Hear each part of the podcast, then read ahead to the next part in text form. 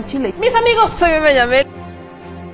Las mujeres estamos molestas. Llevo seis años y ingresé por secuestro. Por mi parte, yo no creo esa enfermedad. Yo. Mucha les y les duela. Bueno, ya saben. Nosotros salimos por la necesidad. ¿no? Gracias a Dios, a lo mejor vamos a volver a comernos dos veces al día. De la crisis que se vive en los hospitales en Tijuana.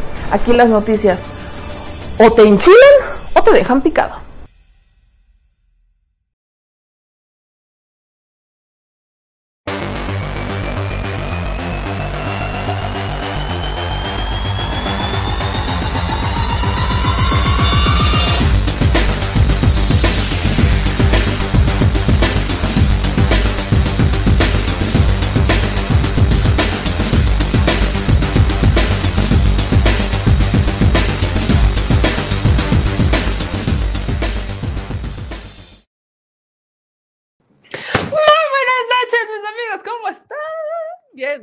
Bienvenidos a la Chile Cueva. Uh.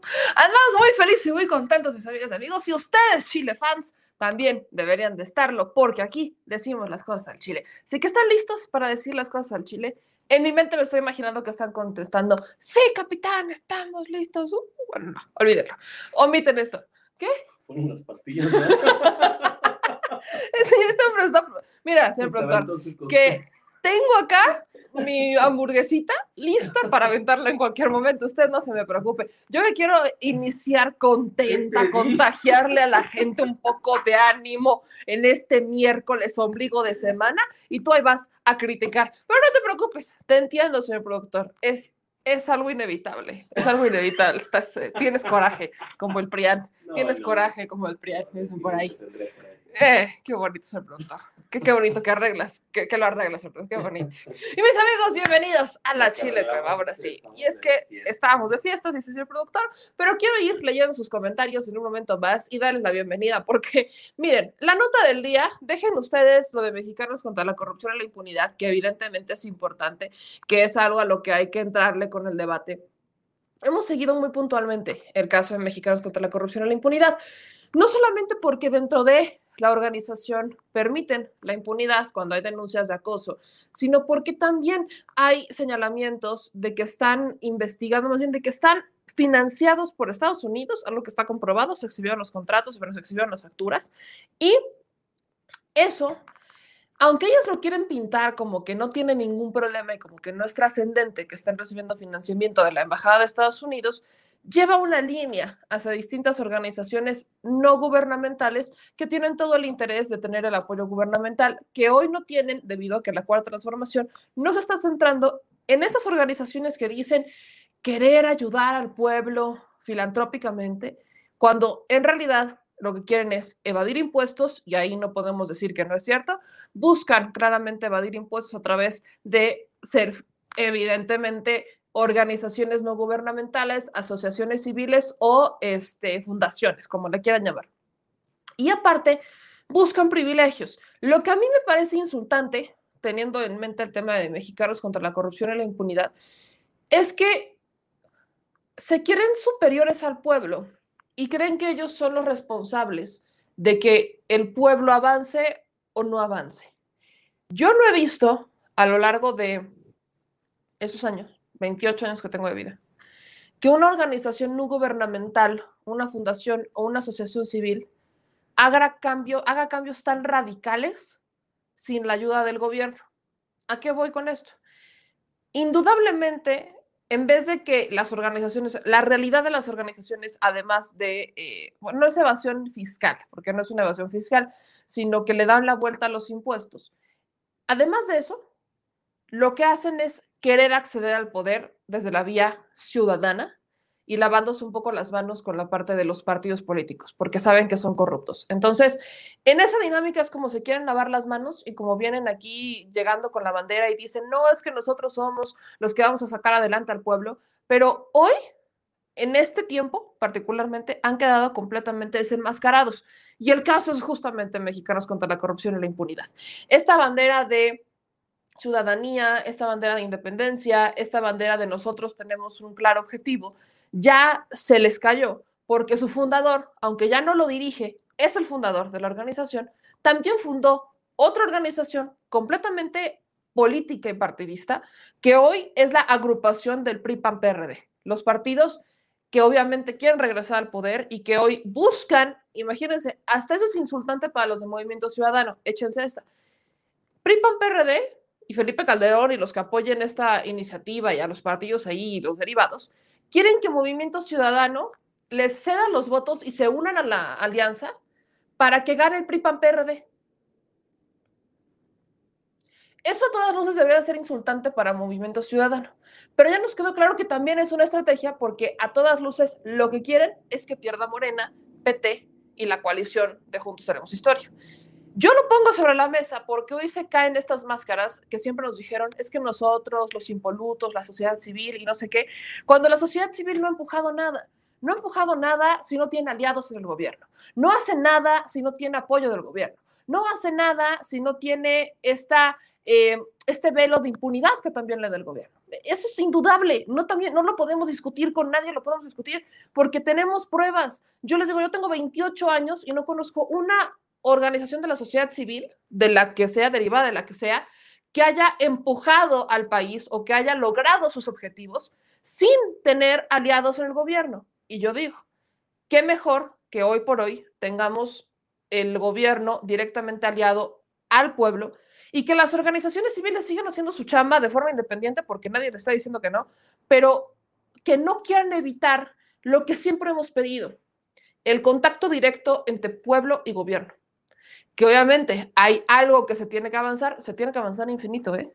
Porque una cosa es el presidente de la República que tiene la voluntad y que cada que sale tiene la oportunidad de acercarse con la gente. Y otra cosa son funcionarios que están dentro de la administración, gente que está dentro de las dependencias, que viene con mañas pasadas o gente que simplemente se trepa en un ladrillito porque tiene un cargo. Eso es lo que se tiene que cambiar. Y al final, esa gente también son nuestros vecinos, son nuestros conocidos, son gente con la que hemos vivido y colaborado en algún momento de la vida y es en ellos en donde tiene que recaer este cambio. O sea, hablo de una clase media alta, clase media o clase media baja. Todos, todos, incluyéndome, tenemos que cambiar de perspectiva y todos tenemos algo que hacer. No solamente un grupo, una organización o un sector que se siente privilegiado. Dicho eso, mis amigos, échenos la mano a compartir la transmisión. Ya por ahí vieron los banners, los ya tradicionales banners, así que si les gusta este video, si les gustan esos análisis, cáiganse con las manitas arriba o el pulgar o como quieran llamarle. No sean díscolos, como Felipe Calderón, no sean borolas. Cáiganse con los likes, cáiganse con las manitas arriba y ayúdenos, por favor, compartiendo la transmisión, porque hoy vamos a hablar de cabeza de vaca, pero también tenemos que hablar sobre combate a la infodemia médica, porque fíjense, les voy a, les voy a plantear este caso, ya que veo al doctor Héctor L. Frisby conectado, que está por acá. Y también está mi querido Manuel Pedrero, así que no se les olvide que ya un momentito más tendremos miércoles de México ambidiestro. Pero, a ver, vamos por partes. Hoy veía y se lo compartía al productor una eh, encuesta, más bien un, un mapa de ¿Dónde te lo mandé, señor productor? ¿A cuál de los 500 mil chats te lo mandé? Creo que el de producción. Sí, no, no fue ahí. te lo mandé a ti.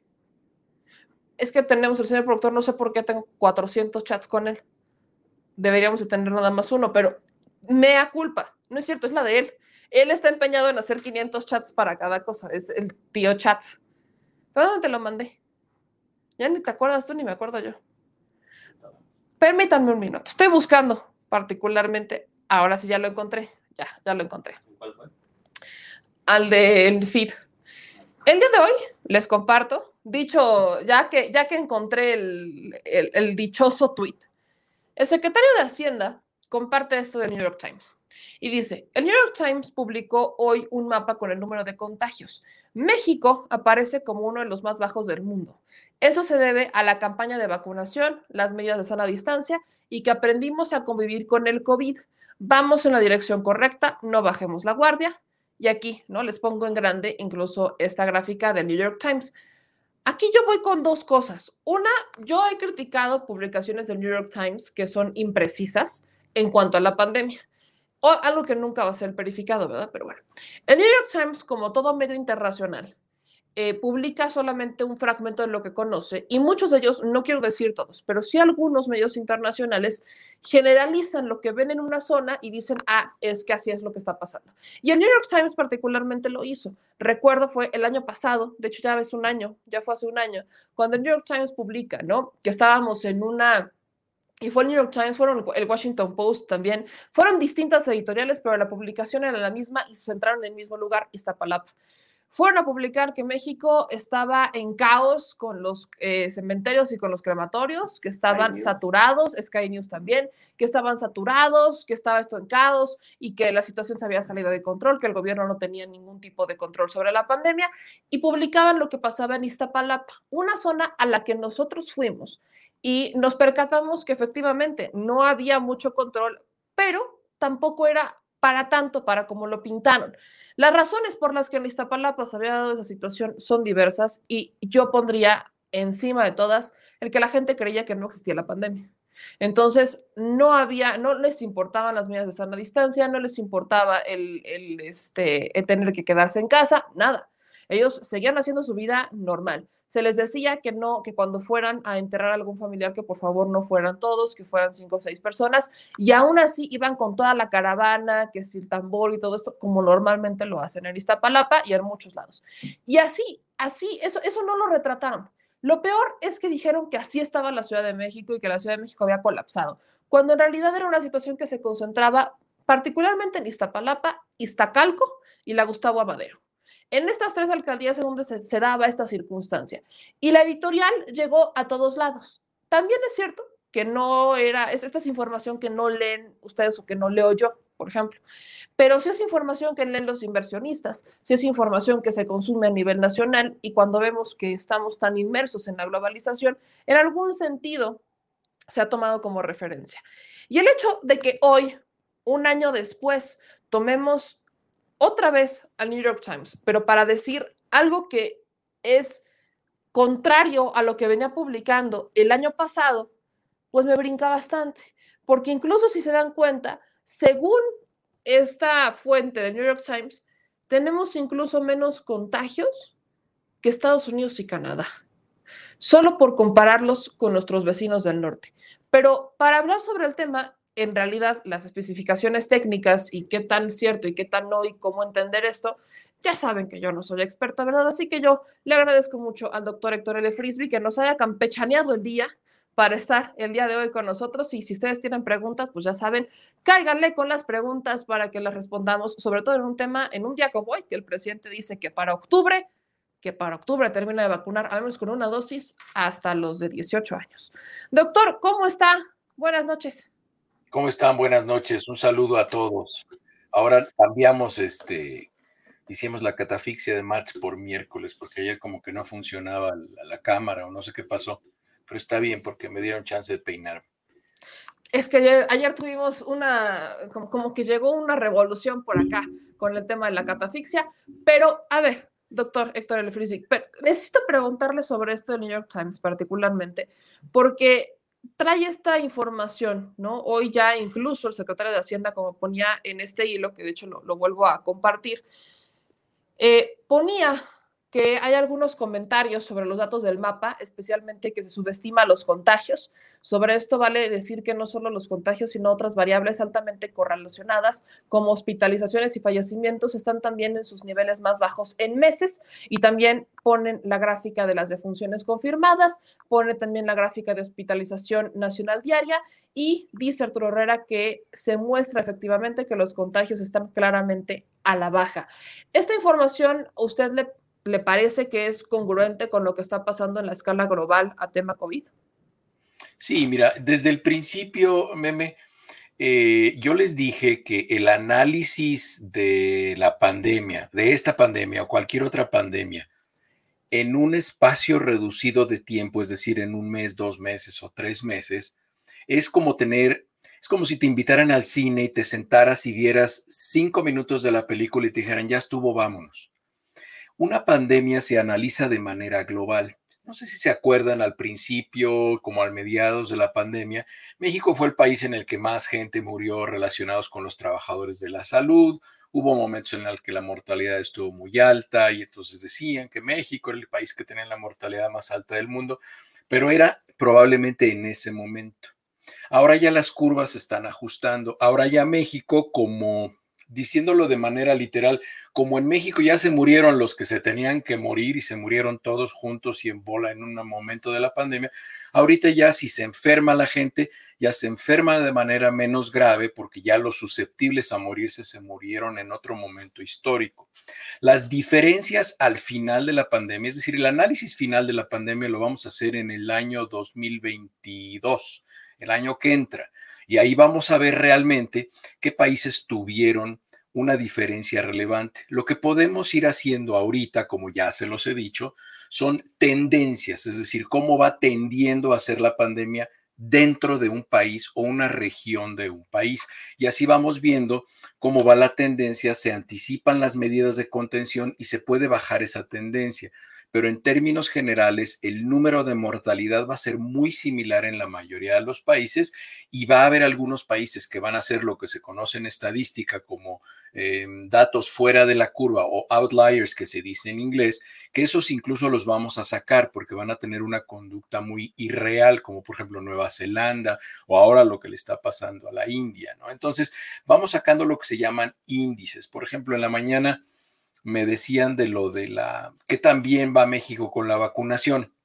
Y aventar cifras, números, solamente proyectar el numerador es, es, un error. Hay que utilizar en salud pública, como en estadística, como en economía, hay que sacar índices, hay que poner un numerador y hay que darle un marco de referencia, que es socialmente el denominador. Entonces, por ejemplo, en México entre el 17 y el 19% de la población ha recibido por lo menos una dosis de la vacunación, es decir, está protegido.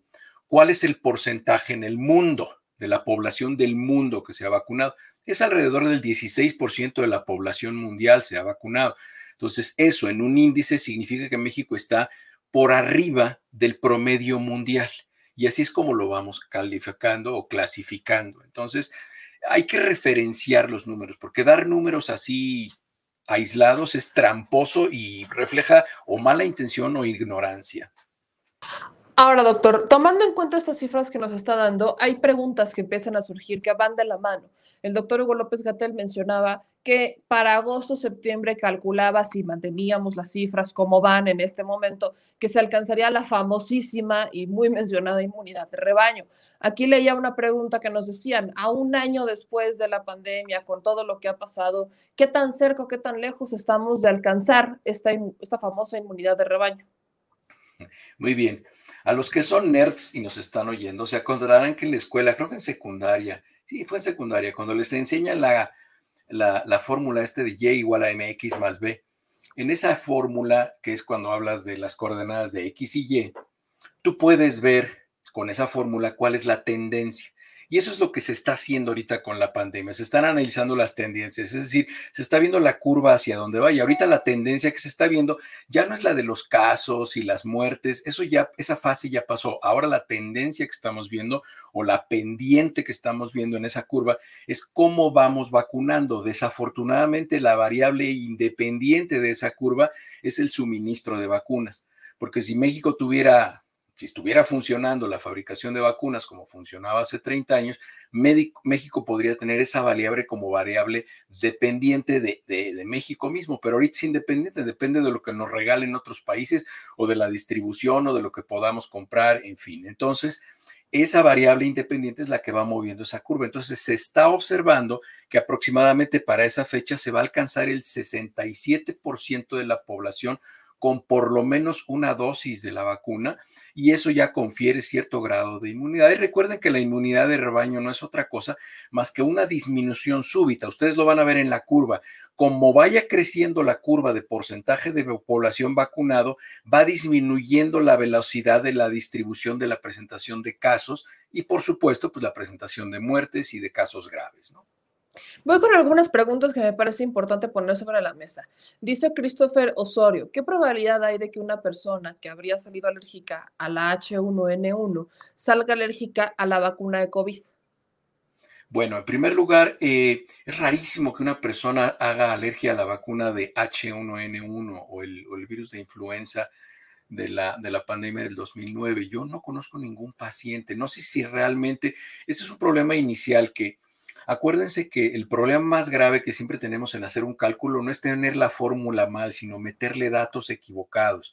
Entonces, muchas veces se identifica a un paciente como un caso de una alergia y en realidad no fue alergia. Entonces, la respuesta a esa pregunta es, no tiene nada que ver la vacuna de H1N1 con cualquiera de las vacunas que están ahorita para COVID. Esa es la primera respuesta. Y la segunda, sería muy interesante platicar con la persona que cree que tuvo una alergia a la vacuna H1N1, porque si tuvo una alergia a la vacuna H1N1, entonces le tuvieron que haber puesto una inyección de pinefrina y tuvo que haber permanecido en el hospital por lo menos 24 horas. Si no fue así, entonces lo que tuvo fueron esos efectos secundarios severos de la vacuna, que no es lo mismo que tener una alergia. Recuerden, los efectos secundarios es algo que nosotros esperamos en cierto rango de presentación. las alergias son eventos inesperados para los cuales estamos preparados y que ponen en riesgo la vida. Juan Carlos nos pregunta que si es cierto que no es necesario vacunar a los niños, que lo ha estado escuchando en redes sociales y en distintos comentarios. ¿Qué tan cierto, qué tan falso es? No, no, los niños se van a poder vacunar. Incluso ahí les va. ¿Se acuerdan que aquí les dije que a final de este año iban a estar hablando de la vacuna de HIV? Se los dije hace como un mes y medio. Sí, más o menos. Pues ya vieron que ya empezaron a salir las noticias al respecto. Bueno, aquí les platico. Septiembre, octubre va a estar la vacuna disponible para niños mayores de 2 a 4 años y ya para la población en general. No, no tiene nada que ver que los niños se van a poder vacunar contra COVID y lo más probable es que sea una vacuna que se tenga que poner cada 5 años aproximadamente. Mire, ahorita que mencionaba el tema del, de la alergia, encontré el comentario previo de esta misma persona de Christopher Osorio y nos dice que su mamá salió alérgica a la vacuna del H1N1 por algo del huevo, no recuerda bien, pero tiene miedo que ponerse la vacuna de COVID le pase otra vez lo que le pasó con la de H1N1. No, miren, esta explicación del huevo, les voy a explicar por qué hay mucha gente que relaciona el ejemplo del huevo con, con las vacunas. Lo que genera las alergias en realidad habitualmente en una persona son proteínas, es decir, son, son cuerpos de aminoácidos que tienen más de 20 aminoácidos juntos, pegaditos en una cadena. Esa es una proteína. Eh, una proteína es la que genera que algunas personas desarrollen alergias. Y cuando se le explica a las personas qué es eso de una proteína, se le explica que es como la, la clara de huevo.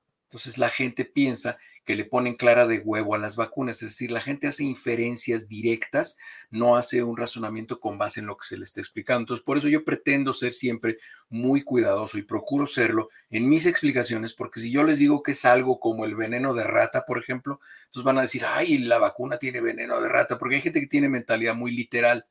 Entonces, por eso hay que ser muy cuidadoso con las explicaciones que damos, ¿no? Entonces, no tiene nada que ver eh, la albúmina, que es la proteína que contiene el huevo, con la, con la vacuna de HN1. Entonces, no, no tiene nada que ver, ¿no? Ahora, aquí nos dicen, eh, doctor, buenas noches, ¿la vacuna contra COVID-19 genera inmunidad esterilizante? No, eso ya lo explicamos la vez pasada. Hay pocas vacunas que dan inmunidad esterilizante. ¿Cuáles son las vacunas que dan inmunidad esterilizante? Que la inmunidad esterilizante es aquella que hace que el paciente ya no se infecte. Eso es esterilizar a un paciente. Y hay muy pocas vacunas que lo logran. La vacuna ideal, la vacuna esterilizante. Entonces, vamos a platicar ahorita acerca, después de esto de la vacuna esterilizante, vamos a hablar lo que es la eficacia, lo que es la eficiencia y lo que es la prevención de casos severos y los casos de muerte. Vamos, vamos a platicarlo, porque eso es muy importante y viene muy a tono con esto que se está hablando ahorita de que la vacuna de Cancino es mala y que no es suficientemente eficaz. Ahorita lo platicamos.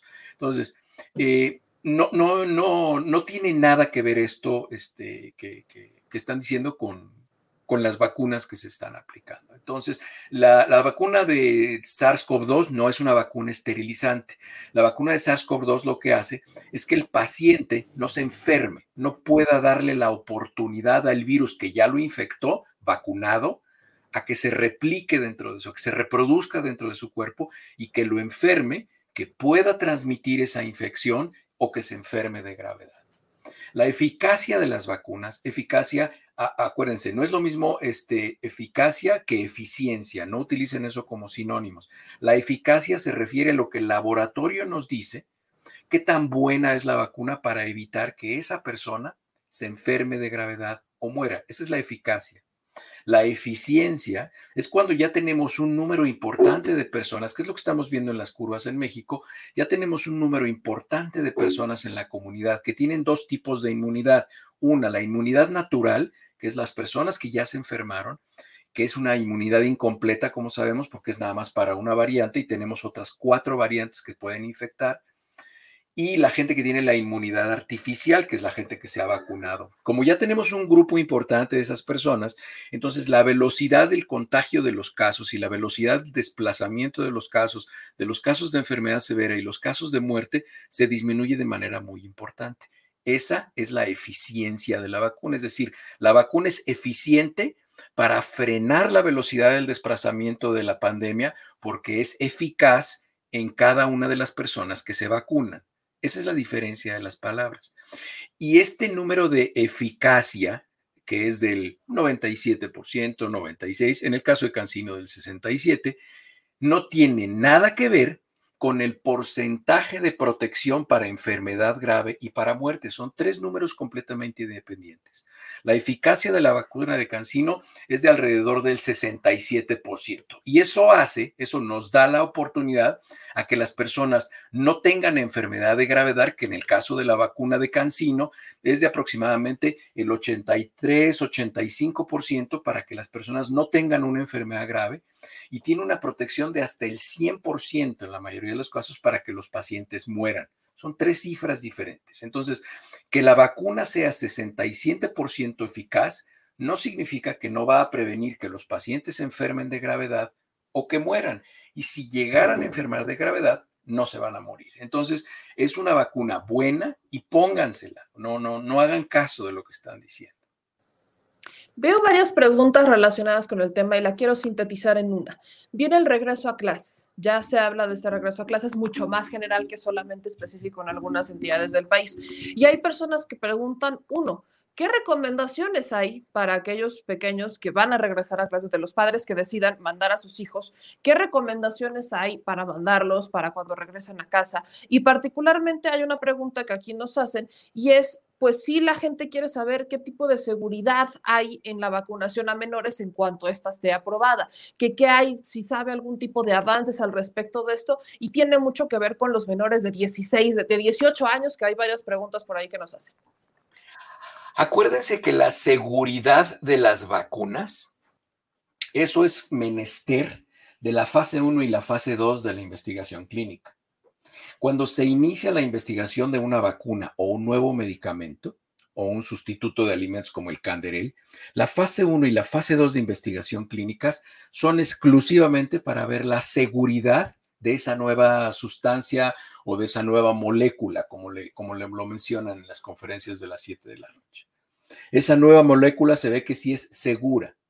En la fase 1 y la fase 2 no nos importa si genera anticuerpos, si es eficaz, si eso no nos importa. Primero tenemos que ver si es segura, es decir, primero vamos a ver si no vamos a matar a nadie con eso. Ya que vimos que es segura, entonces ahí, ahora sí la estudiamos para ver qué tan buena es para producir el efecto que nosotros pensamos que va a producir en las personas. Entonces, es una vacuna segura. Y lo único que tenemos que ver, bueno, pues qué tan eficaz es. Entonces, ahorita la fase que estamos viendo, que es la fase final de la investigación, después de la fase 3, que es cuando ya se invita a toda la comunidad, después de la fase 3, estamos viendo el nivel de eficacia a nivel global. Es lo que estamos viendo. Entonces, la vacuna es segura, de eso no tienen que preocuparse. Ahora, hay casos excepcionales y es muy importante que la gente entienda que a veces se presentan algunas dudas durante el proceso de utilización de una vacuna o un nuevo medicamento. Pero el hecho de que haya una duda no significa que es un conocimiento científico. Hoy alguien me decía en Twitter que por qué no mencionaban que con la vacuna de adenovirus 5, como la vacuna de Cancino o la vacuna Sputnik, que utiliza adenovirus 5 en una de sus dos dosis, la de Sputnik utiliza adenovirus 26 y adenovirus 5, ¿por qué no mencionaban que hubo una serie de estudios científicos que dijeron que en las vacunas que se utiliza adenovirus 5 hubo un incremento a la susceptibilidad de contagiarse por HIV, lo cual es cierto, que se vio en algunos estudios, pero no es algo que se haya demostrado una causalidad, es decir, no se ha visto que la utilización de la vacuna con adenovirus 5 cause que los pacientes se infecten más fácil con HIV, porque hay otras características que se tienen que cumplir. Se tiene que cumplir, desde luego, que sean hombres homosexuales hombres teniendo sexo con hombres, porque bueno, pueden ser bisexuales también. Hombres teniendo sexo con hombres, primer lugar. Segundo lugar, que su pareja sexual tenga un conteo elevado de HIV. Y tercero, que no estén circuncidados. Entonces, si ustedes son pacientes o personas que no son hombres, primer lugar, no son hombres, Segundo, no son homosexuales. Y tercero, están circuncidados. O cuarto, su pareja no tiene HIV, no tienen de qué preocuparse. Porque se empieza a proyectar así como que si te pones la vacuna con adenovirus 5, cuidado, no jales aire fuerte porque te puede entrar el HIV. No es así, no, o sea, no es tan, no es tan burdo. Todos estos son postulados que acuérdense cómo dijimos que se llaman, se llaman hipótesis nulas. Todas estas son hipótesis nulas que tenemos que probar que no son ciertas. Así es como trabaja la ciencia. Entonces, si ustedes leen en un periódico o en un lugar en el que no es este, información científica, tengan mucho cuidado, porque muchas veces es por ignorancia de los que leen las noticias o los locutores, muchas veces no son ni periodistas ni hacen investigación, nada más leen lo que les dan, o segunda, bueno, pues es gente que tiene encargos, tiene agendas, ¿no? Tiene, y acuérdense que también se los dije aquí, meme, la lucha, la lucha comercial por conquistar el mercado de las vacunas va a ser brutal, brutal en los próximos meses. Entonces, todo este tipo de noticias de que esta vacuna causa esto o esta vacuna no sirve, cuidado, porque muchas veces son como lo dirían en la prensa ustedes, son borregos, o sea, los lanzan para ver qué pega, ¿no? Y mientras tanto, bueno, pues se conquista un mercado y se ganan miles de millones de dólares. Es una lucha de unas cantidades de dinero impresionantes. De hecho, justo es algo que hemos mencionado mucho acá y creo que creo que con eso agotamos los puntos de hoy porque veía muchas preguntas sobre los menores, sobre la vacunación de menores. No sé si usted llegó a detectar alguna pregunta que diga, es necesario que, que la retomemos ahorita. Justo me, tocaba el tema de la cancino y eso era importante porque ahí me preguntaban mucho, ahí esta información de la cancino. Por ejemplo, aquí dice Jorge, hoy me vacunaron con la de cancino y hasta ahora todo sin novedad. Excelente operativo en la biblioteca Vasconcelos. Entonces yo creo que con estos comentarios tenemos mucho para retroalimentar a la gente y al final no nos cansamos de que todavía tenemos la tradicional pregunta de, ya, ya se la sabe, la tradicional pregunta de, doctor, si es una persona que tuvo un trasplante, que tiene eh, algún tipo de enfermedad que le genere este, convulsiones, altas temperaturas y demás, ¿qué, qué, qué no quién sí y quién no se puede vacunar, cuál aplicarse. Hasta nos dicen que sí, cuál recomienda, Doc. Pues miren, la vacuna que yo les recomiendo es la que les ofrezcan y la que les den en primer lugar, vacúnense. Las vacunas son seguras y efectivas. Este, ahora, eh, ¿qué pacientes no se pueden, qué personas no se pueden vacunar? ¿Quiénes tienen contraindicada la vacuna? La única contraindicación para la vacuna, la única contraindicación para la vacuna, la única contraindicación para la vacuna es que en la primera dosis de las vacunas que son de dos, hayan presentado un choque anafiláctico. Choque anafiláctico es porque no podían respirar, se puso en riesgo su vida, les inyectaron epinefrina o adrenalina y los dejaron en el hospital un rato, probablemente 24 horas. Entonces ya no se pueden poner la segunda. Si son alérgicos a la sulfa, a la penicilina, a su suegra, a los cacahuates, a los camarones, a lo que ustedes quieran, no tiene nada que ver con ninguna vacuna. Hubo por ahí un rumor con fines comerciales que decían que la vacuna de Pfizer tenía algo de sulfas y entonces que la gente que tenía sulfas, mentira, no es cierto, no tiene nada que ver con las sulfas. Entonces, la única contraindicación para ponerse la segunda dosis de una vacuna es que hayan tenido un choque anafiláctico a la segunda. Si tuvieron efectos secundarios como fiebre, escalofríos, se les puso rojo, les dolió, este, les dolió mucho la cabeza, vomitaron, no pudieron comer en dos días, esa no es una reacción alérgica, son efectos secundarios y eso no contraindica ninguna vacuna. Eso es lo que necesitamos decir, doctor, porque aquí empezaron a llegar personas que traen esta duda y bueno, siempre es importante aclarárselas. Con esto, doc, yo le agradezco mucho que se diera el tiempo para hoy miércoles, que le, le catafixiamos el día de ayer, pero nos vemos el próximo martes con más información que estoy segura va a haber sobre la pandemia y ya sobre otros temas que empiezan a surgir aquí a raíz de este programa y de estas emisiones, empieza la gente a hacer preguntas y eso me encanta. Entonces, ¿dónde lo pueden encontrar, doctor? Para que si quieren adelantarse a los martes del, de, de combate a la infodemia médica, lo busquen en sus redes sociales. HL Frisbee en Twitter o Héctor L. Frisbee en YouTube, ahí está mi canal con muchísimo gusto platico y ahí este, la gente, como por ejemplo hay un cuate que se llama Alexis que dice, este doctor miente. Entonces, este sí, soy un pecador. Entonces, que me digan que miento y lo platicamos con mucho gusto. Si quieren, lo discutimos con respeto y con, con, este, con inteligencia, pero este, desde luego, bueno, pues no tengo toda la verdad, pero tengo la que, la que es hoy, ¿no? Porque puede cambiar con, con base en la investigación y tengo flexibilidad neuronal y este, capacidad de aceptar que puedo aprender todos los días. Entonces, platicamos con todo gusto, ahí los espero. Muchas gracias, doctor. Yo le mando un gran abrazo y nos estamos viendo el próximo martes. Que estén bien, hasta luego.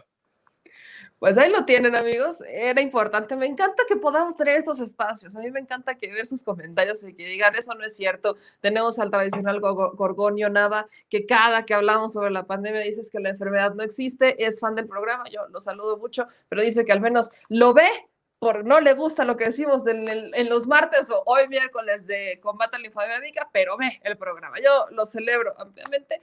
Yo creo que sí es importante seguir haciendo conciencia, sobre todo cuando hay mucha desinformación y cuando ustedes lo han visto en la comisión permanente, lo hemos visto, la derecha de este país dice que todo está mal, todo está mal, estamos tirados para el perro. No, hombre, aquí no, no, nos pintan peor que conflicto de guerra, la neta. Pero bueno, mis amigos, inhalemos y exhalemos porque ¿quién creen que apareció? ¿A, ¿A, qué hora supimos lo de la fiscalía, productor? Tú te enteraste antes que yo, que eran como las 4 de la tarde o las 3 de la tarde. Como, eran como las 3 y media de la tarde cuando, a ti te, cuando el señor productor se enteró de la orden de aprehensión que estaba por eh, librar la fiscalía, obviamente un juez a petición de la fiscalía.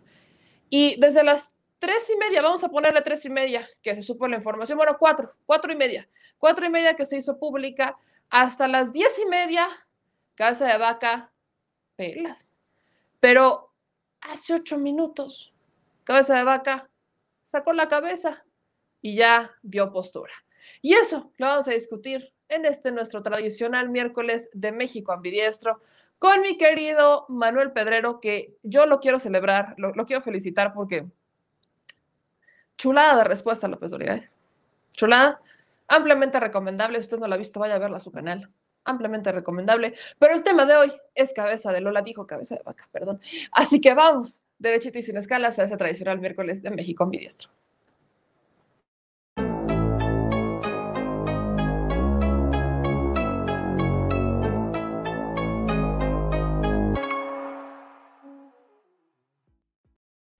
Mi querido Manuel Pedrero, ¿cómo estás?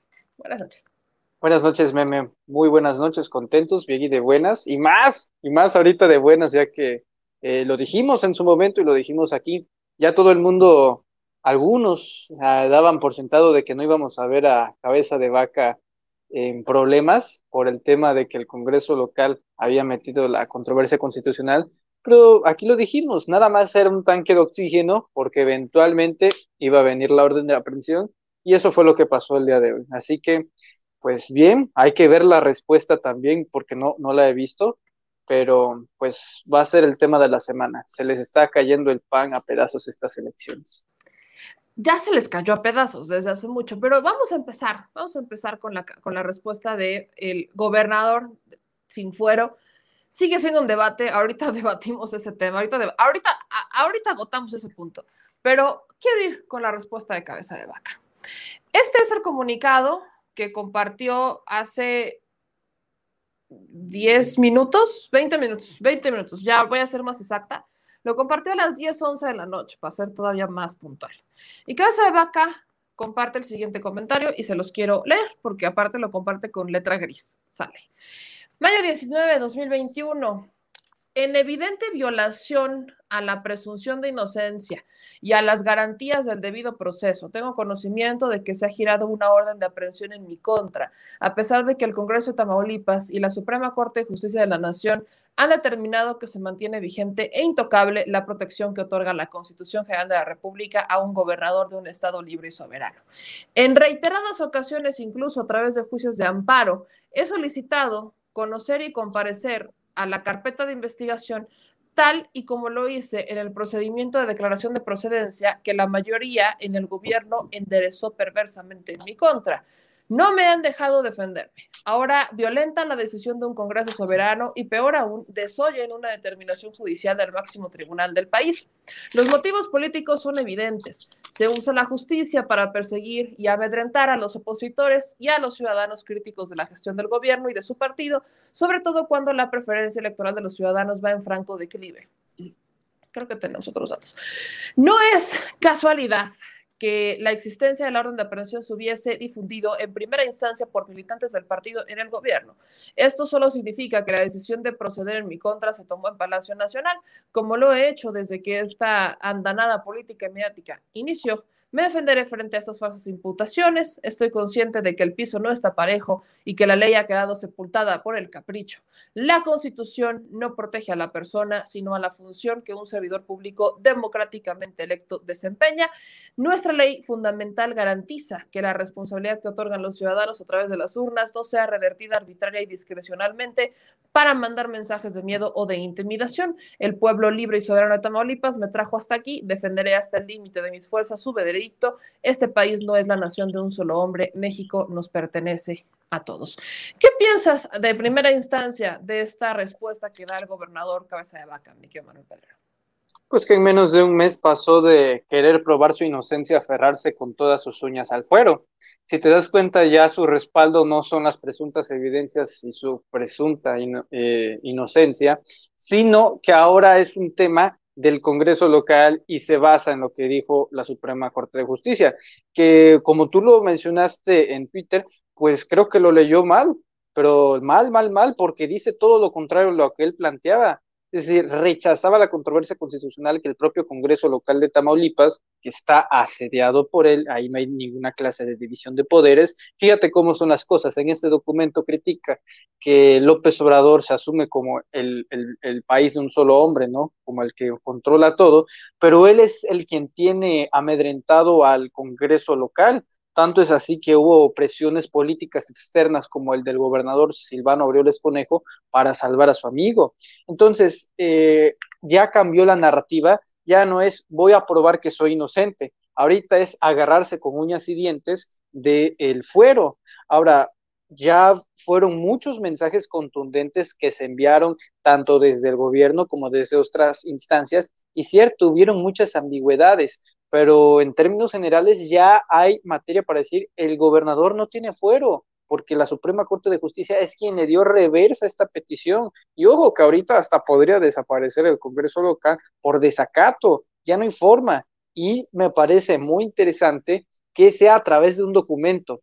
No hay un material audiovisual donde el gobernador esté presente. Así que, pues, quién sabe, un documento ya listo, ¿dónde se encuentra? No lo sabemos muchas preguntas eh, tibio y es más político el, el, documento que en defensa propia. Es decir, 40% del documento está dirigido al presidente López Obrador y a Morena, ni siquiera a los tamaulipecos ni al pueblo de México. ¿Por qué? Porque dice, pues eh, los militantes de Morena fueron los primeros quienes lo, lo anunciaron. No, hasta donde tengo entendido, el primero que eh, le filtraron la información fue a Carlos Loret de Mole, fue el primero que lo compartió. Y hasta donde yo sé, no es ninguna clase de militante de Morena. Así que está de más. A mí lo que me interesa más ahorita en estos momentos es, es dónde está. Esto es, al final de cuentas, propaganda yo diría, ¿dónde estás? Manda un mensaje, una señal de vida y cuidado con que no se pele. Este documento no garantiza nada de que esté aquí en el país o afuera, tanto es así que ya se emitió una alerta en migración para saber qué onda.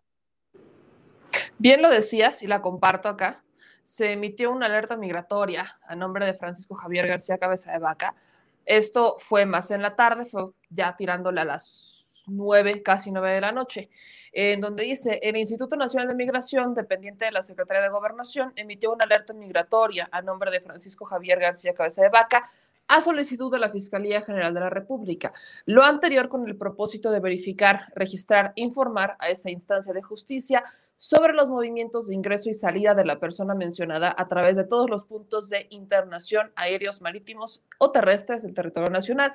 Y eso sumémosle lo que dijo Santiago Nieto en un tuit. A las 4.57 de la tarde, Santiago Nieto, titular de la Unidad de Inteligencia Financiera, decía, he ordenado el congelamiento de cuentas de la red de Francisco G por presuntas operaciones con recursos de procedencia ilícita, 12 personas físicas y 25 jurídicas. Cero tolerancia a la corrupción y a la impunidad, sobre todo a quienes se creían intocables. Y además pones el dedo sobre la llaga diciendo, Continuaremos las investigaciones para determinar si la red de Francisco G o del gobierno de Tamaulipas se financiaron de forma ilícita campañas electorales. En su caso, presentaremos denuncias correspondientes. Pongo, creo que había algún, un poco de confusión con el tema, y pongo sobre el tema este tuit. No sé si ustedes se acuerdan, no si te acuerdas, mi querido Manuel, que cuando recién fue electo el gobernador, se hablaba mucho que a él lo habría financiado el cártel del Golfo que incluso había lonas que se pusieron donde no le cumplió al cartel del Golfo y empezaron a acusarlo y empezaron a atizarlo de que no había cumplido con los acuerdos y se hablaba mucho de que estaban pues, había recibido financiamiento, tanto él como su hermano, el senador Ismael García Cabeza de Vaca, del, del, crimen organizado para financiar su campaña. Ahora se investiga incluso el hecho de si hay algún tipo de financiamiento desde las empresas, personas eh, personas morales en este caso, o las personas físicas que son sus hermanos, familiares y su esposa, y personas jurídicas que habrían financiado campañas electorales. O sea, por ejemplo, no sé si se acuerdan que también lo mencionábamos acá, la prima hermana de la esposa de Cabeza de Vaca busca la alcaldía de Ciudad Victoria. O sea, la prima hermana de su esposa. Entonces, utilizar las redes familiares es algo muy común en este sentido. Yo y no sé tú qué opinas, mi querido Manuel Pedrero, pero regresando a la respuesta del gobernador, que es esta que la subieron en Twitter y veo que la gente dice no está firmada, bueno, es un comunicado, no tiene tampoco, por no es obligación que vaya firmado, pero también es muy probable que ni siquiera esté, sea él, que él ya se haya fugado. Eso es una realidad.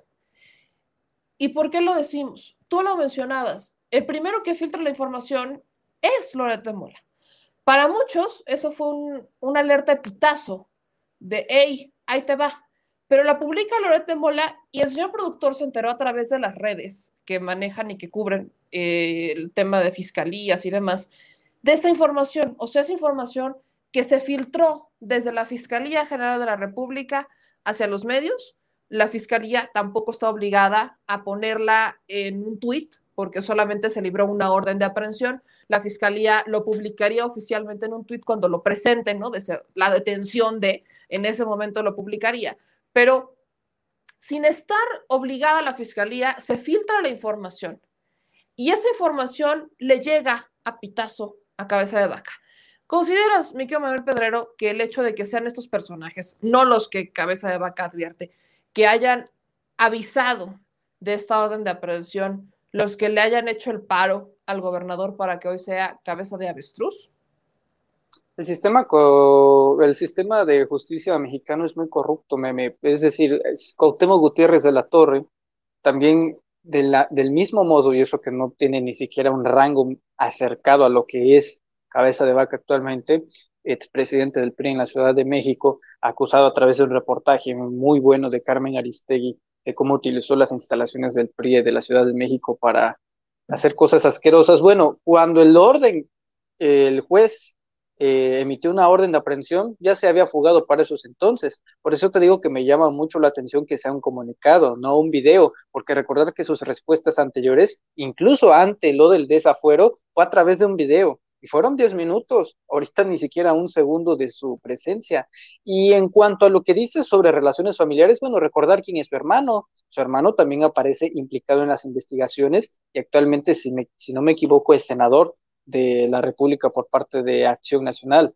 Entonces, ahí también tendría que proceder las investigaciones, porque, óyeme, tienes a un gobernador que estaba en funciones, ya con una orden de aprehensión, bueno, es materia más que suficiente para empezar con los siguientes, porque es toda una red, así funcionan las familias de corruptelas, meme, recordar cómo era la triangulación entre este eh, consejo de abogados, su esposa y él, ¿no? Entonces, si es eh, un tema escabroso, no dudo que le hayan dado el, famoso pitazo. Y te digo, ahorita lo que nos concierne a todos y lo que deberíamos de esperar es saber dónde está. Pues lo mínimo ahorita ya proceder es pensar que ella se fugó. Hay que meter Interpol, hay que meter, bueno, al menos ya las instituciones nacionales de inmigración ya, ya hicieron lo propio, pero a trabajar, porque, por ejemplo, cuando ya estos políticos saben que están perdidos, se fugan desde hace mucho antes. Actualmente no hemos eh, sabido nada de Cuauhtémoc Gutiérrez de la Torre, ¿no? Bueno, es más, incluso en las simulaciones, como en la de Javier Duarte, que supuestamente Peña lo encontró en Guatemala y no, o sea, habían pactado para que se refugiara un rato allá este, en Centroamérica y ya cuando era el tiempo tenía que, que, salir. Bueno, incluso hasta eso lleva tiempo para que se devuelvan. Esto, pues desde luego que no es ninguna clase de simulación, están buscando a un gobernador, ya los crímenes, ya los ilícitos están plenamente documentados y pues ya van por la orden de aprehensión. No hay nada, absolutamente nada, ningún indicio para demostrar que esto es hay una clase de simulación. Por lo tanto, la pregunta obvia es, ¿dónde está cabeza de vaca? No lo sabemos. Ahora, pongo esto sobre la mesa y lo digo así, porque aquí retomo el comunicado de cabeza de vaca y el señor o su community manager o quien haya redactado el documento no, no entiende o lo hacen a propósito y apelo más a esto, que no lo están juzgando todavía. Todavía, dije. Dice cabeza de vaca, no me han dejado defenderme. Ahora violentan la decisión de un Congreso soberano. Ninguna de las dos. El que violentó la decisión es el Congreso de Tamaulipas partiendo del punto máximo. Porque el único Congreso que tiene la atribución de desaforar a un gobernador es el federal, no el local. El local lo que está haciendo es apelando a su soberanía y a otros artículos de que es un Congreso soberano para decir, tú no tienes derecho a meterte con mi gobernador. Pero legalmente la Constitución es clara. La Suprema Corte, cuando se emitió, porque tampoco la Suprema Corte ha ha publicado la decisión que tomó sobre el caso y solo conocemos fragmentos, dice que no existe una acción de inconstitucionalidad, no existe porque el promovente no la pudo acreditar y a eso me refiero al Congreso de Tamaulipas, o sea, no hay inconstitucionalidad, le corresponde al Congreso Federal y tal es así que por eso un juez procede a librar la orden de aprehensión. Muchos de nosotros estábamos en el entendido de que si la Suprema Corte hubiese fallado a favor de cabeza de vaca, como ellos presumieron, ningún juez se hubiera atrevido a librar una orden de aprehensión en contra de cabeza de vaca, porque significa un delito. Si alguien libra una orden de aprehensión en contra de un gobernador que tiene fuero, representa un delito. Así de claro. Representa un delito porque primero se le tiene que quitar el fuero y después se le tiene que emitir la orden de aprehensión. No puede ser al revés. Entonces, no iba a haber ningún juez que se hubiera atrevido a librar la orden de aprehensión en caso que el gobernador tuviera fuero, porque conocen la ley y se hubieran metido en un tremendo problema y ninguno se hubiera atrevido a hacer eso. Entonces, se comprueba con esto que tenía razón el Congreso Federal y no el local. Y lo pongo aún más arriba. Dice, no me han dejado defenderme. Todavía no inicia el juicio. Cuando pudo irse a defender, que fue en el proceso de desafuero, no fue, no estuvo ahí, no, no fue, no, no, no, no fue. Tenía su oportunidad, lo estaban esperando, no fue. Solo fue su abogado, Aguilar Sincer. Es que le dolió la rodilla. Se chingó la rodilla, dicen por ahí. Él no hubiera ido, hubiera prendido la cámara. Exacto, estamos en pandemia, bendita maravilla de la pandemia y también bendita maravilla del siglo XXI. No tenía que ir, solamente, pero, o sea, no tenía que hacer lo que hizo Andrés Manuel López Obrador, no tenía, no, era necesario, tampoco es como que lo hubieran apoyado como apoyaron a Andrés Manuel López Obrador cuando fue su proceso, que le aplaudían y lo recibían con entusiasmo, no, no iba a pasar, solamente tenía que prender una cámara y dar un discurso y defenderse no, no le dio una oportunidad, la oportunidad ahí estaba, no la tomó y la dejó ir, era suya, la tenía y la dejó ir. O sea, se me hace demasiado absurdo que de verdad espero el gobernador que le creamos este discurso de producción. Y es que, como les decía, siempre tenemos el problema, y aquí producción estaba metido en un tema que quiere que, que, está interesante para tocar, pero en lo que está eso, en lo que es el productor, no sé por qué tenemos ese tema con la cámara, pero como les decía, lo que a mí me parece de verdad muy, muy chistoso, y no sé si a ti también, mi querido Manuel Pedrero, es eso.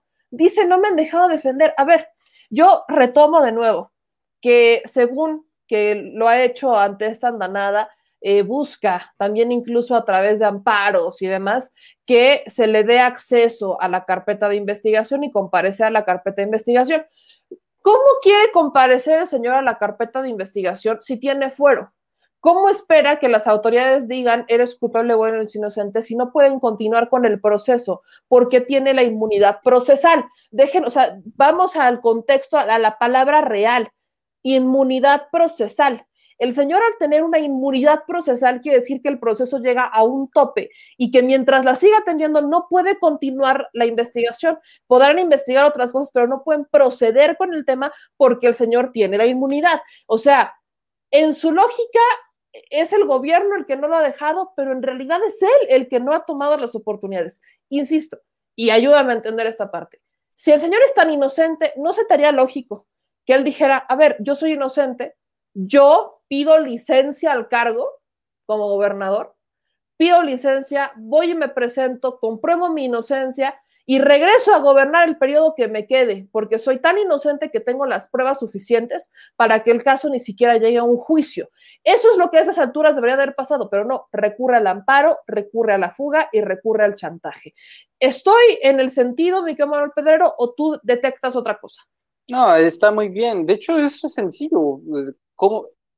Cuando detienen a un presunto criminal, le leen sus derechos Usted tiene derecho a un abogado, tiene derecho a guardar silencio, es inocente hasta que un juez diga lo culpable, y este ni siquiera le, le quieren, no quiere ceder esa oportunidad de que se lo digan. Y esto va muy ligado, meme, también al proceso electoral. Es decir, me doy cuenta en la reacción, no sé si lo viste, pero hace rato Marco Cortés ya había, ya estaba defendiendo a cabeza de vaca que era un uso faccioso de la fiscalía y en la misma cantaleta de siempre y todavía sumándole eh, algo asqueroso que es meter a las víctimas de la línea 12 del metro, ¿no? Es decir, por eso tenemos una oposición tan mediocre, meme, porque dirigentes como él, en vez de estimular, argumentar y defender en esto estuvo mal por esto, por esto, por esto, en síntesis el tweet fue, ah, para cabeza de vaca sí lo usan, pero ¿cuándo habrá justicia para la línea 12? Entonces me doy cuenta que esto es nada más para cuidar las formas, que no, desde luego no les ha salido nada bien. Esto es para cuidar las formas, para dar la impresión de que es un eh, perseguido político. Y el buen Abraham, el buen Abraham Mendieta lo, lo dijo perfecto en un tuit, dijo, no es que cabeza de vaca sea un preso político, es que eventualmente va a ser un político preso. Y así será. Es decir, quien no la debe no la teme. Así de sencillo. Si a mí me acusan de algo, bueno, el que me acusa tiene que estar obligado a demostrar mi culpabilidad. Ya el Poder Judicial tiene los elementos para decir, sabes que tú eres culpable, por eso hay una orden de aprehensión. Y ya cuando se tienen esos señalamientos, entonces el imputado, el acusado, tiene que demostrar su inocencia. Es este, un absurdo que diga que no lo han dejado eh, demostrar su inocencia. Ya tú ya lo dijiste ahí, hasta le dio flojera a prender su camarita vía virtual para, para ir a, la comparecencia ahí, ahí en el Congreso. Entonces, esto es puro circo por parte de Acción Nacional. Están muy, muy enojados con, con la Fiscalía, porque imagínate, ¿a qué partido en el mundo le conviene que a menos de 20 días de una elección tengan en proceso a un gobernador con una orden de aprehensión?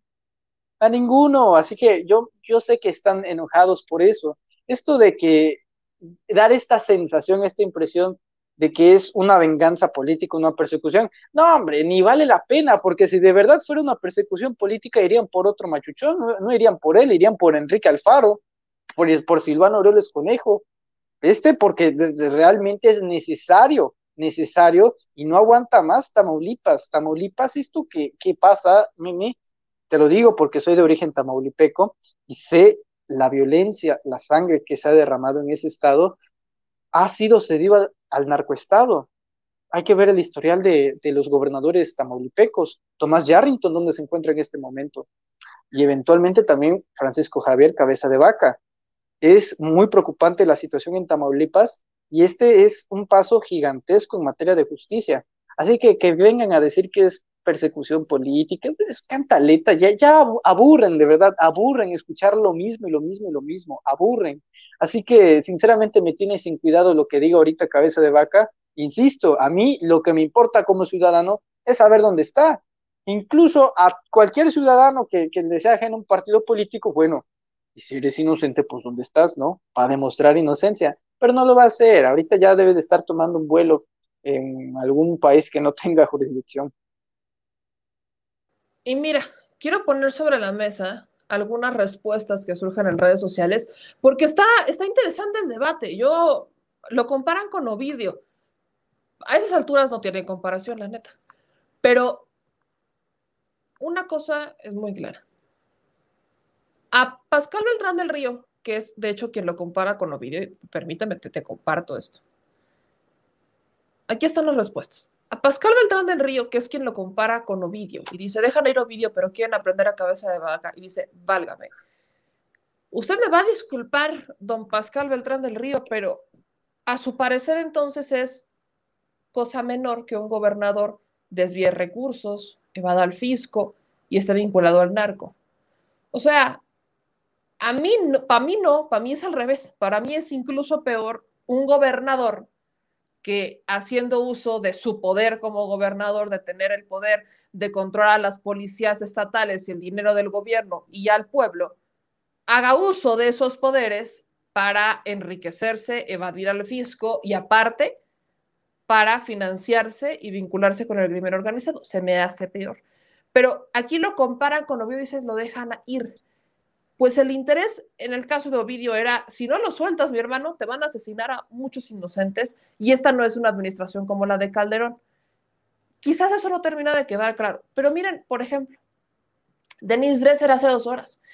¿Por qué procede proceso de desaforo y orden de aprehensión contra cabeza de vaca por lavado de dinero de delincuencia organizada, pero no procede contra Salgado Macedonio por violar mujeres? Si van a combatir la criminalidad, impunidad, usen el mismo rasero me, parece muy curioso que en una persona tan intelectual como Denise Dresser no entienda la diferencia clara que es en el caso de cabeza de vaca, pasamos de carpetas de investigación a acusaciones fundamentadas y con pruebas en mano que acreditan la participación y la necesidad de, desaforar al gobernador para poder proceder con él legalmente y que se defiende y que compruebe su inocencia en dado caso que tenga las pruebas para hacerlo. Y en el caso de Salgado Macedonio, las carpetas de investigación, una se cayó porque la denuncia llegó 20 años después y las otras carpetas de investigación, la Fiscalía del Estado no las ha resuelto. No ha resuelto las carpetas de investigación. A esas alturas el tema ya ni siquiera hace eco ya no les importa, o sea, no pasa nada si el señor vuelve a ser senador. Volvemos a la dinámica pareciera que hay personas tan, tan intelectuales que a veces se les van las neuronas, se les fugan y no terminan de comprender la diferencia entre dos procesos distintos. En el caso de Salgado Macedonio, pues exijamos la, la Fiscalía del Estado de Guerrero que resuelva, que encuentre la necesidad de declararlo culpable y en el caso de Salgado Macedonio, pues ni siquiera necesita quitarle el fuero, está en licencia. Entonces, que lo encarcelen en ese caso si es que es culpable, pero sin el elemento en la fiscalía no podemos hacer nada. Pero existe esta, este pensamiento de que esto tiene que ver con el gobierno federal. Mi querido Manuel Pedrero, te pregunto, ¿tú consideras que el gobierno federal ordenó que a cabeza de vaca se le quitara el fuero, que a cabeza de vaca se le liberara una orden de aprehensión, que a cabeza de vaca se le liberara una alerta migratoria por posible fuga, porque hay que estar monitoreando sus movimientos. ¿Tú, consideras que el gobierno federal, y lo pongo incluso sobre la mesa, cuando el presidente el lunes todavía no tenía idea de la resolución de la Suprema Corte, por decirlo menos? No creo que el gobierno federal, y hablando del gobierno federal, pues hay que ser claros, no creo que el presidente López Obrador em, se haya metido. Lo que sí creo es que la Fiscalía General le dio prioridad al asunto. Pero también es, es decir, yo también tomo las cosas de quien viene, meme. O sea, Pascal Beltrán del Río, este director de Excelsior, pues es el mismo quien dijo que menospreció a India por darnos vacunas. Así tal cual. O sea, como si tuviéramos el lujo ahorita en estos momentos. Imagínate un país que no ha recibido una sola dosis de vacunas y que tengan eh, comentócratas como Pascal Beltrán del Río y que te digan, pues ¿para qué queremos vacunas de Indias? Imagínate, ese es el tipo de, de intelectuales, también hay que decirlo como Denise Dresser, que pues, pues sí, en el tema de Félix Salgado Macedonio hay, muchas inconsistencias, pero bueno, eso ya llega un punto en que nada más utilizan consignas. Ya es una consigna de la oposición Ovidio, ya es una consigna de la oposición Salgado Macedonio. Y a pesar de que se puede explicar mucho o poco de varias cosas, pues la verdad es que no pasan de ahí. Es decir, ya se te explicó lo de Ovidio Guzmán un millón de veces. La fiscalía de Guerrero no quiere hacer su chamba. ¿Por qué? Porque está coludida junto al gobernador priista y el gobernador priista quiere mucho Salgado y hay un pacto ahí. Bueno, eso se sabe. Eso se sabe. Así que si tú me preguntas a mí eh, que si creo que el gobierno federal le dijo o tuvo influencia en la Fiscalía General de la República para decir, ¿sabes qué? Necesito la cabeza de vaca para tal fecha. No, no, porque no tiene ninguna necesidad ahorita López Obrador de estar atendiendo eso. Eh, mucho se le ha criticado también a Gertz Manero. Yo he sido un ferviente crítico de a veces su, falta de, movilidad, de su lentitud. Pero bueno, qué bueno que eventualmente estas opiniones cambien. ¿Por qué? Porque tenemos un país en donde los que se dicen perseguidos políticos como Adrián de la Garza y Samuel García, pues son los que se denuncian entre ellos y luego critican que es el gobierno federal o el gobierno de, algún otro índole que está detrás de ellos. Pues es el mundo al revés, es decir, eso no, no tiene ninguna importancia, no aporta nada a la cultura del debate y no te deja nada. También este, es que nada, nada tiene que ver, sinceramente. Ni, ni vale nuestra, la pena ni nuestro tiempo hablar de eso, porque como es la misma cantaleta, me insisto, ahorita traen consignas, esto que dice Dresser, pues, ¿qué, ¿qué, le aporta o qué le beneficia al caso de cabeza de vaca? Porque no es una crítica, no es, un comentario en el cual Dresser diga, wow, la Fiscalía General de la República por primera vez de mucho tiempo está en la mira a un gobernador en funciones por estos delitos. Ah, pero como Morena y tiene a Félix Salgado Macedonio, ahí van. Mezclan gimnasia con magnesia y, insisto, dan flojera. Yo aquí le agradezco mucho al Palomo Roble, que dice, nos manda 20 horas de super chat y dice, no se cansen nunca. El pueblo mexicano está ávido de voceros patriotas como ustedes. Saludos desde el norte de Carolina. Muchas gracias a los que nos están mandando super chats. He visto por ahí uno que otro que ha llegado. Y a ver, para darle incluso más eh, matiz al asunto. Veían por acá que les compartía la cuenta de Félix El Moyo García y dirán, ¿y este quién Chihuahuas es? Bueno, él es el presidente de la mesa directiva de la Cámara de Diputados en el Congreso de Tamaulipas. El diputado de Tamaulipas, local Distrito 3, el que dirige eh, la, la mesa, es el que tuvo que acreditar su responsabilidad jurídica para pues interponer el recurso de inconstitucionalidad y defender a cabeza de vaca. Yo busco en su cuenta de Twitter a ver si ya puso algo. No hay nada. No ha, no, actualizado la queja del principal agraviado, supuestamente, que es el Congreso de Tamaulipas, ante la orden de aprehensión hacia su jefe, cabeza de vaca, el gobernador. Pero como recordar es volver a vivir, quiero compartirles lo que dijo en la entrevista con Milenio eh, el 14 de mayo, donde dice en su tweet, Hoy, como presidente de la mesa directiva del Congreso en Tamaulipas, hablamos claro y siempre defendiendo la soberanía de nuestro Estado. Podemos reafirmar que tenemos gobernador. Como Congreso local, la Suprema Corte nos da la razón, el desafuero no es procedente en Tamaulipas. Vamos a ver qué dijo, vamos a escuchar solamente qué dijo en esa entrevista en, en Milenio, porque creo que sí, ahora sí que me brincan muchas dudas, sobre todo cuando tenemos silencio sepulcral por parte de estos personajes que lo defendieron y ahora que ya lo van a detener, ahora sí que como que no los veo, ¿verdad? Escuchen, escuchen lo que dijo. Pero para hablar más al respecto de este tema, saludo en la línea al presidente de la mesa directiva del Congreso de Tamaulipas y presidente de la Comisión de Justicia del Congreso local, Félix Fernando García Aguiar. Diputado, buenas noches. Buenas noches, Alejandro. Un gusto saludarte a ti y tu importante audiencia a la orden. Bien, la Suprema Corte, el ministro eh, eh, Carrancá, determina eh, que no es procedente la controversia. ¿Qué es lo que sigue a partir de que fue el Congreso local el que interpuso la controversia para que la Corte determinara a quién le corresponde eh, determinar si conserva o no el fuero el, gobernador? ¿Qué es lo que sigue a partir de ahora? Bueno, yo creo que el ministro fue muy claro en su determinación. Eh, precisamente resuelve que no existe materia de controversia. Bueno, como decimos en derecho a contrario censo, se pronuncia y, y pues deja un precedente respecto de que el Congreso finalmente, en su determinación, lo, él mismo lo, refiere, de acuerdo al 111 11 constitucional, pues es muy claro. Eh, la Cámara Baja del Congreso de la Unión, bueno, eh, pues el, dictamen que emite la Constitución Instructora pues es declarativo y, la Constitución muy clara en ese sentido y es, es ahí en esa, en esa soberanía, en esa autonomía que el Congreso local, bueno, eh, optamos por votar con eh, mayoría, bueno, no homologar esa determinación, esa declaración de procedencia por considerar que hubo serias violaciones al proceso.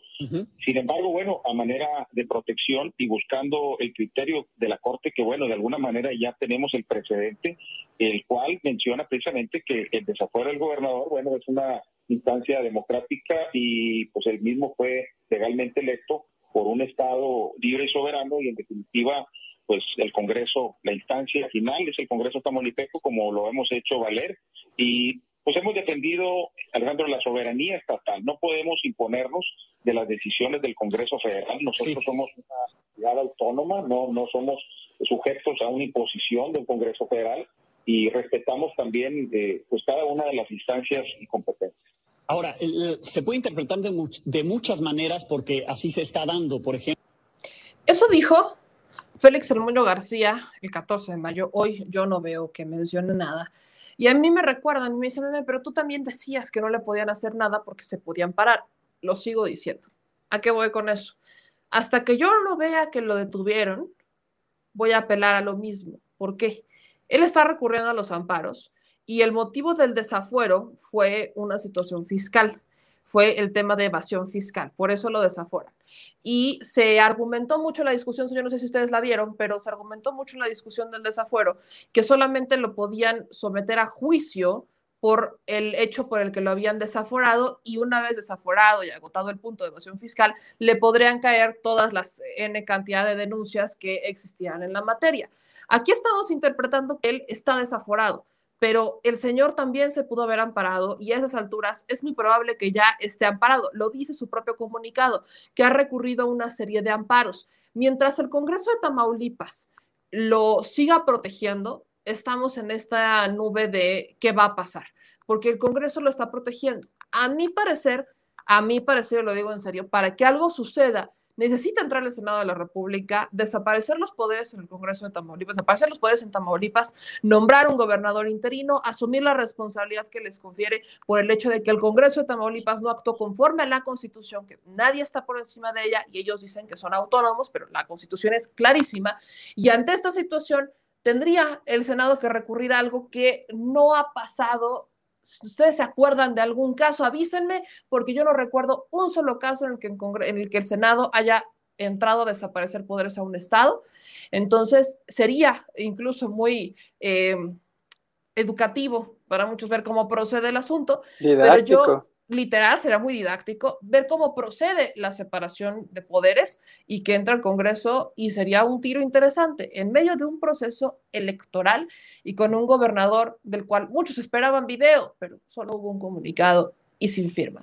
Mi camarón Pedrero, a todo esto, ¿cómo reflexionas ya para darle salida incluso al programa las acciones del PAN, de los intelectuales que dicen defender la democracia?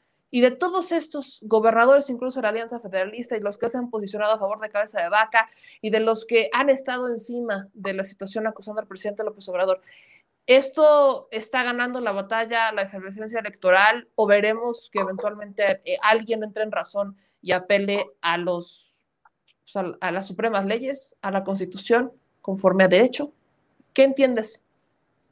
Mira que estoy pensando a futuro y Cabeza de Vaca no tiene un plazo mayor a 15 días para que se presente en Tamaulipas de una manera física, porque si se superan esos 15 días sin gobernador, entonces automáticamente se le tiene que quitar el cargo. Así lo dictamina las constituciones locales de todos los estados.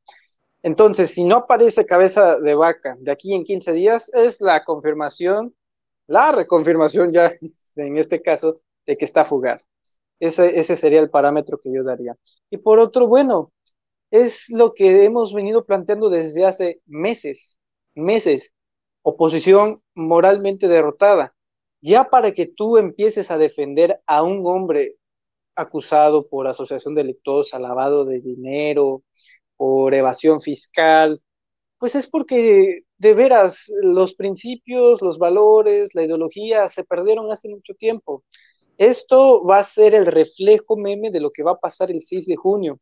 Ellos se sentían muy evalentonados eh, insultando a los millones de personas que votaron en 2018. A ellos se referían como los 30 millones de estúpidos. Ahorita en 2021 ya no se refieren a ellos como estúpidos, porque es, ahora esos son los votantes que quieren, a los que insultaron, a los que ningunearon, a los que pendejearon, a los que hicieron de menos, a los que les afanaba, les extasiaba, tenían epifanías porque eran intelectuales, como este video de, un eh, hombre que graba desde un segundo piso a un brigadista de Morena y le dice, no, señor, nosotros sí terminamos la primaria. Bueno, esta clase de gente, meme, es la que tiene la oposición, gente que se cree superior al resto de su pueblo. Eso es lo que terminamos de derrotar en 2018 y eso es lo que tenemos que evitar que vuelva. ¿Y cómo vuelven esas personas? A través de puestos de poder. ¿Y dónde se encuentran esos puestos de poder? A través del Congreso, que es lo más importante. ¿Y dónde se encuentran ellos? En Acción Nacional. Así claro está. ¿De qué te sirve que hayas terminado la primaria si vas a ser un egocéntrico, un grosero y un pedante por el resto de tu vida? Es decir, el conocimiento por ningún momento supera la educación, a los modales. La humildad es, es lo más valioso que puede existir en este mundo. Y ya para tratar mal a otros por no pensar ideológicamente o partidista, de una forma partidista, igual que tú, bueno, es porque representan lo más nauseabundo, lo más asqueroso de esta sociedad, aquellos de que siempre decían, es que tú, el, el chairo, ¿no? Y yo, yo, yo sí estudié, tú no alcanzaste la escolaridad. Bueno, en un país donde existen 60 millones de pobres, meme, es hasta un logro, es igual de, valioso alguien que terminó la primaria a los 12 años de edad que alguien que los termina hasta los 40. Es impresionante este pueblo, meme, porque a pesar de que los que intentan gobernarlo, como gente de Acción Nacional, que son los que odian a esta gente, como los candidatos de Acción Nacional que aspiran a puestos a través de candidaturas que le deberían de dar a eh, personas indígenas. Hay panistas más blancos que Hernán Cortés aspirando a puestos de poder por eh, la vía de una candidatura indígena. Bueno, hay unos que ni siquiera sabían a qué pueblo indígena estaban representando. Por eso perdieron en 2018 y toda esta basura que se dedicaron a soltar estos dos años, el pueblo se le va a cobrar, pero factura terrible este 6 de junio. Que eres un promotor, que como quieran, pero es que así pasa. Y, y la culpa no la tuvo Andrés Manuel. La culpa de su mezquindad no la tuvo Andrés Manuel, no lo tuvo la 4T, no la tuvieron ustedes. Y este 6 de junio creo que habrá voto de castigo, pero durísimo. Más que por convicción o respaldo, también habrá un voto muy duro, muy duro contra aquellos que querían gobernar al país, pero también odiaban a sus gobernados. Bien lo dices, me quedo Manuel Pedrero, y creo que es importante ponerlo sobre la mesa. Se sienten superiores y vemos esta ola de superioridad de yo soy mejor que tú y por eso yo tengo más derechos que tú. Yo soy más mexicano que tú.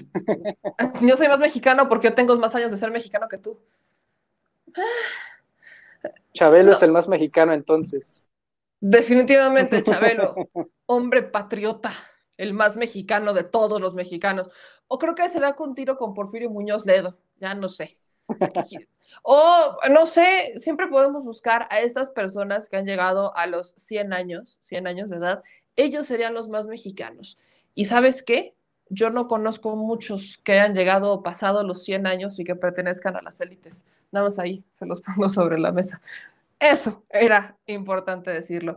Mi querido Manuel Pedrero, ¿en dónde te encuentran en tus redes sociales? Estos miércoles de México Ambidiestro siempre dejan mucha información y muchos comentarios, así que ¿dónde pueden seguirte? Un par de cosas nada más para finalizar. Número uno, Juay de Rito. Y número dos, eh, mucha gente volvió a preguntar que si tenían alguna relación con el exgobernador tabasqueño Enrique González Pedrero. Aprovecho tu espacio para decir que no que no tengo ninguna relación familiar, no soy nieto de ningún exgobernador. Y también decir que si lo fuera, pues no tendría ningún problema. Hay que recordar que Enrique González Pedrero fue un buen gobernador en Tabasco, priista, y fue el sensei, el maestro de Andrés Manuel López Obrador, es él quien lo nombra director del Instituto Indigenista en Tabasco, y Andrés Manuel lo tiene en un gran estima. Entonces, de hecho, sigue vivo, tengo, tengo, creo que está en la Ciudad de México, tiene unos 97 años de edad, ninguna relación, más que coincidencia nada más.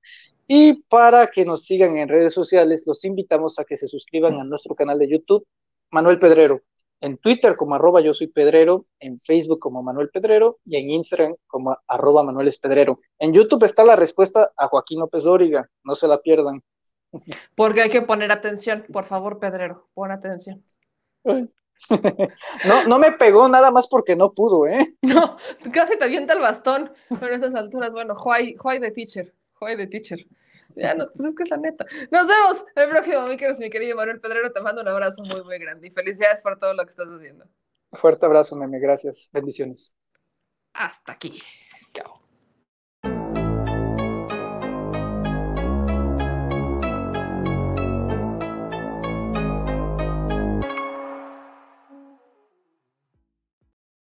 Mis amigos, ya nos vamos. Por ahí me decían en los comentarios, pues Echeverría le anda pisando los, al siglo y ahí sigue, y él pertenece a la élite.